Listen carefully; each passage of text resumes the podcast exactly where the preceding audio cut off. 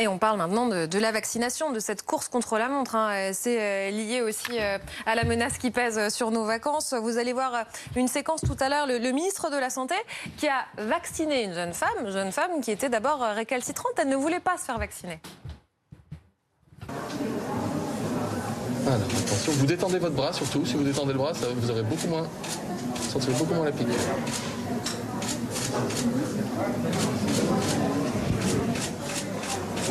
C'est fini. Je un petit coton. Merci. Terminé. On va mettre un petit pansement, mais je crois que ça n'a pas saigné. Allez-y, enlevez le petit coton. S'il y a une petite goutte, regardez, on va protéger votre linge. On va mettre le petit pansement qui va bien. Et, et voilà, c'est bon. Merci. J'ai bien fait Très bien. Bon. le ministre vous a convaincu tout à l'heure, vous avez échangé avec lui, vous ne vouliez pas vous faire vacciner. Olivier Véran vous a convaincu de vous faire vacciner, c'est ça euh, Vous a rassuré Qu'est-ce qui vous a rassuré J'étais pas 100% contre. En fait, oui, ce qui m'a rassuré, bah, c'est de, mieux comprendre comment fonctionnait le vaccin. J'avais pas, selon moi, pas assez d'informations sur le sujet. Et là, c'était vraiment une chance de pouvoir échanger euh, en direct. Et bon, après, là, c'est l'occasion aussi qui fait que je me vaccine tout de suite. Mais Dans un instant, nous retrouverons Alain Gerbel, président de la Fédération euh, nationale des opticiens de France, qui eux aussi, comme le ministre de la Santé, euh, vont pouvoir euh, vacciner. Elle est intéressante cette séquence, Amandine Atalaya. Au moment où le gouvernement veut convaincre, hésite entre, entre deux méthodes, ou la méthode douce ou la méthode dure, rendre la vaccination obligatoire pour les soignants, peut-être pour encore plus de gens. Hein, d'ailleurs, mm. on en parlera tout à l'heure. Mais ça veut dire quoi? Olivier Véran va vacciner tous les récalcitrants maintenant Ce serait peut-être la seule méthode pour aller les convaincre, mais ça veut dire en tout cas que le gouvernement croit qu'il y a toujours une part d'hésitants ou de personnes qui ne sont pas suffisamment informées qu'ils peuvent atteindre et qu'ils peuvent convaincre et qu'il y aurait en revanche une part plutôt euh, infime d'antivax qui seront pour le coup réellement très difficiles, euh, cela à atteindre euh, in fine. Euh, ils font le maximum en termes de communication, plus ou moins judicieuse. Est-ce que c'est bien utile qu'Olivier Véran aille vacciner une dame aujourd'hui? On ne sait pas. Il a aussi tenté de faire ce message.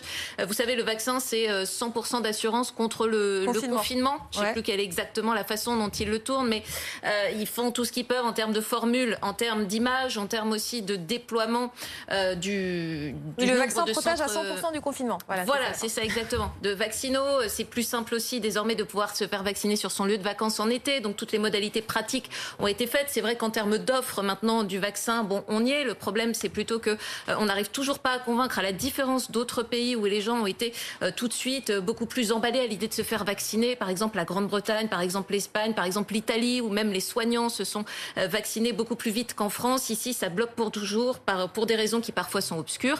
Et Emmanuel Macron a usé ces derniers euh, jours, euh, du moins ses conseillers et son gouvernement, d'un ton très alarmiste pour essayer aussi de faire peur aux Français. Dans la dernière ligne droite, là aussi, est-ce la bonne solution?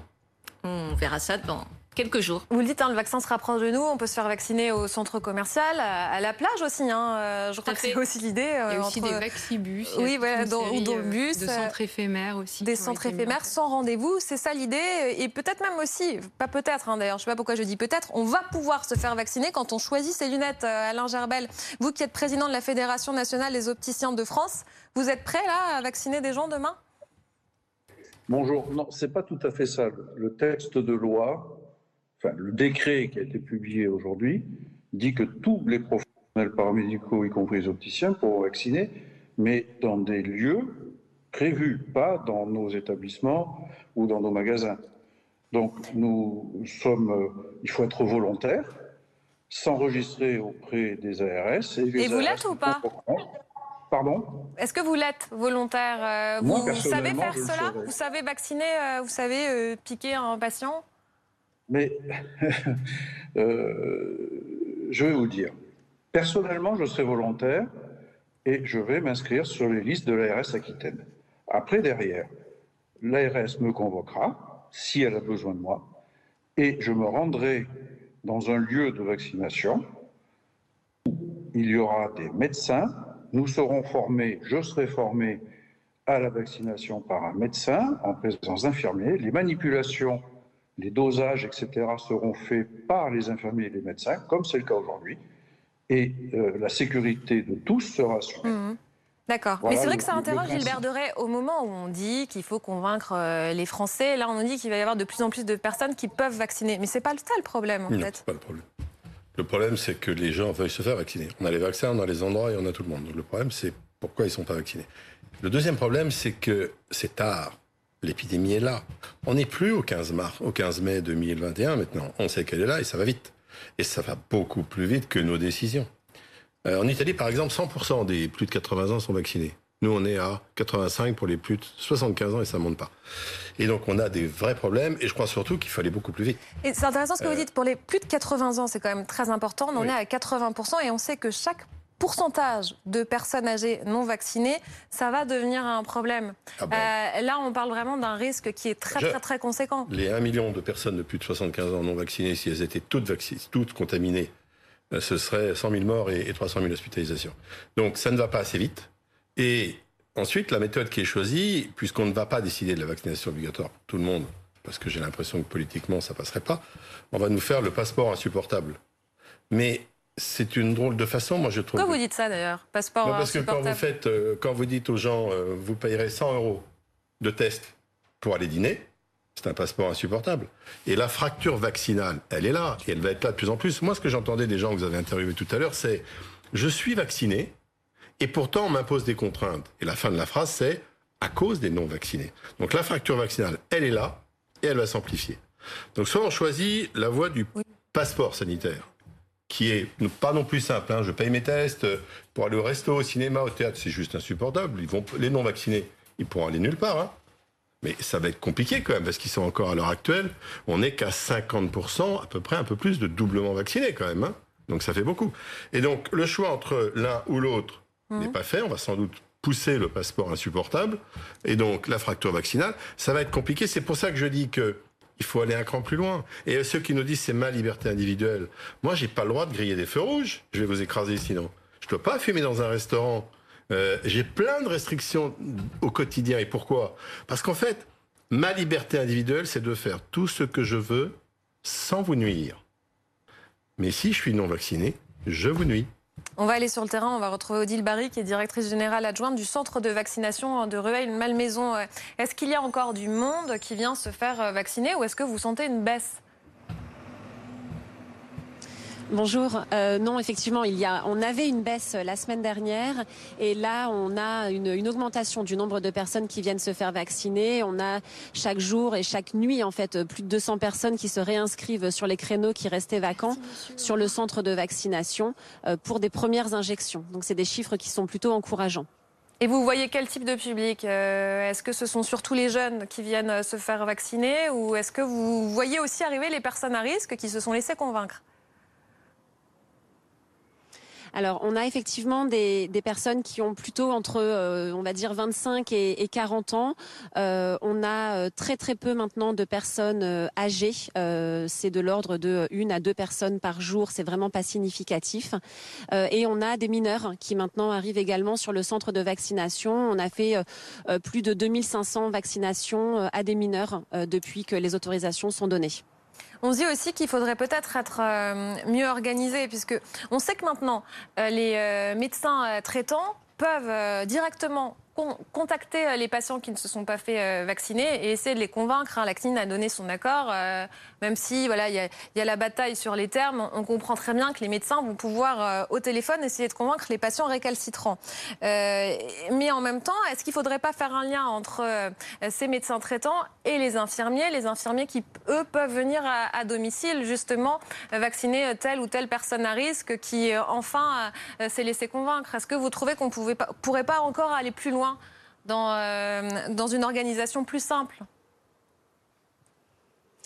alors oui, effectivement, la, parole des médecins et des, infirmiers est très, est très importante puisqu'ils sont là pour rassurer les personnes. On le voit, nous, quotidiennement sur le centre de vaccination.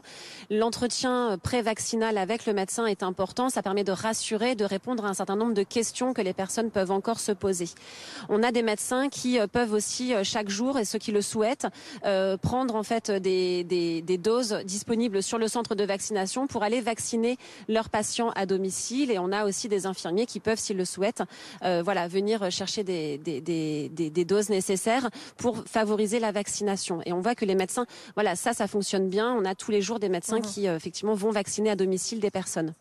Caroline Dieudonné, quels sont les derniers chiffres de la vaccination? Ils viennent de tomber. Oui, tout à fait. On a eu les chiffres du ministère euh, de la Santé. Donc actuellement, il y a un peu plus de 35 millions de personnes, 35,3 millions de personnes qui ont reçu au moins une dose. Euh, ça fait un peu plus de 52% de la population euh, totale. Et puis pour un schéma vaccinal complet, ça concerne 26,3 millions de personnes, donc à peu près 39% de la population totale avec une dose, deux doses ou trois doses euh, en fonction des situations. Et on va parler de la troisième dose dans un instant parce que ça a été évoqué tout à l'heure euh, par le Premier ministre. C'est la question aussi qu'on se pose, Caroline Dieudonné, à quel point les vaccins sont efficaces face à ces nouveaux variants et surtout aux variants Delta alors justement, il y a l'Institut Pasteur qui a publié une nouvelle étude, hein, c'est paru dans la revue Nature, et ils ont analysé la sensibilité du variant Delta aux anticorps, donc avec euh, du sérum de personnes soit qui ont été infectées, soit qui ont été vaccinées. Et puis ils ont aussi analysé une série euh, d'anticorps monoclonaux. Alors ce qu'ils ont trouvé, eh bien c'est pour les personnes qui sont vaccinées avec deux doses de Pfizer ou d'AstraZeneca, les anticorps qui sont présents dans leur sérum sont efficaces, même si euh, pour neutraliser ce variant Delta, il y a une efficacité qui est légèrement inférieure par rapport au variant alpha. Le variant alpha, c'était celui identifié au Royaume-Uni. Et ce qui est intéressant, ce qu'ils nous disent, c'est qu'avec une seule dose de Pfizer ou d'AstraZeneca hein, pour cette étude, eh bien, c'est inactif ou très ah. peu actif contre les variants Delta ou Beta d'ailleurs. Ça, c'est le variant identifié en Afrique du Sud. Euh, donc voilà, une seule dose, quasiment pas d'efficacité. Deux doses, c'est efficace, mais un petit peu diminué. Et puis pour euh, les anticorps monoclonaux thérapeutiques, il y en avait trois des quatre qu'ils ont testés qui restaient euh, efficaces contre ce variant Delta. C'est la question qu'on se pose quand on vous entend, après ce que vous venez de nous dire, Caroline Dieudonné. Est-ce qu'il ne faudrait pas tous se faire vacciner avec une troisième dose? Est-ce que ce n'est pas la mesure qui permettra vraiment de contrer euh, ce variant. On écoute Jean Castex tout à l'heure. L'armée connue, la vaccination. On sait, c'est une nouvelle positive, que ce variant n'est pas insensible au vaccin, que les vaccins protègent, en tout cas qu'ils protègent les formes graves de la maladie. Et c'est heureux que sans doute pour les plus vulnérables, qui ont été vaccinés les premiers, à la fois parce qu'ils sont vulnérables et parce que cette vaccination est intervenue de manière anticipée, il nous faudra une troisième dose parce que les défenses immunitaires s'affaiblissent. Une troisième dose alors, professeur Alors attention, parce que quand on entend tout ça, je crois que les messages vont, vont pas être les bons. Hmm. On pourrait avoir l'impression qu'en fait, ça marche pas notre truc. En écoutant tout ça, vous aurez une troisième, une quatrième, une cinquième, c'est pas du tout ça. Je vais transposer ce que vous avez dit maintenant dans la vie réelle, puisque ça, c'est n'est pas la vie réelle, on teste les anticorps. Dans la vie réelle des pays qui ont beaucoup vacciné, ça donne les choses suivantes. On va prendre le variant Delta. Mhm. Après la première dose, vous êtes protégé à 30%, ce qui correspond à ce que vous avez dit. C'est pas assez, mais c'est la première dose. Après la deuxième dose, 90%. Et là, je parle bien sûr des hospitalisations des formes graves. Donc deux doses du vaccin vous protègent ARN remarquablement y compris contre le variant Delta. C'est clair. Pour le variant sud-africain, heureusement, il n'est pas dominant, il est en train de, il monte pas, parce que celui-là, il est plus résistant au vaccin. Mais comme en fait, il, est moins fort, mm. voilà, que les autres, heureusement, il nous a pas explosé à la figure. Donc ça, c'est clair. Deux doses remarquables. Après la troisième dose, faut serrer les problèmes. Pour les personnes qui ont des problèmes importants, enfin importants, qui, qui ont des mal à développer leur immunité, un cancer, un dialysé, un transplanté. Alors on s'est aperçu, en particulier pour transplanter dialysé, qu'après deux doses, on avait plein qui produisaient pas d'anticorps. C'est classique chez eux. On a fait une troisième dose et ça progresse.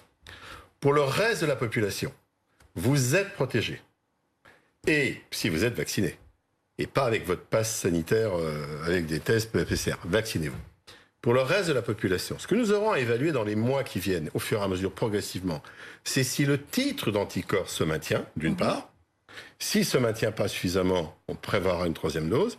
Et la dernière chose, c'est que s'il nous apparaît d'autres variants, alors on devra se préparer à d'autres vaccins. Et justement, pour qu'il n'y ait pas d'autres variants... C'est déjà testé, hein il y a des vaccins qui ah sont en ce moment euh, en train d'être... pour qu'il n'y ait pas euh, d'autres variants, il faut contrôler l'épidémie. Et si on stoppe cette épidémie, ce sera terminé.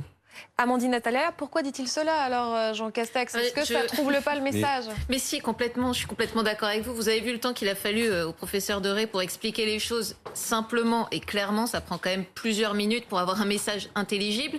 Donc pourquoi Jean Castex se lance sur parler ce soir de la troisième dose avec une phrase incompréhensible alors qu'on est au stade où on essaie de convaincre, oui c'est ça, les Français d'aller chercher la première dose pour ceux qui n'y vont pas. Donc essayons peut-être de nous concentrer d'abord sur ce message-là avant de partir dans des exercices de communication comme ça qui sont, euh, qui sont impossibles à suivre pour les Français. Merci mesdames, merci monsieur.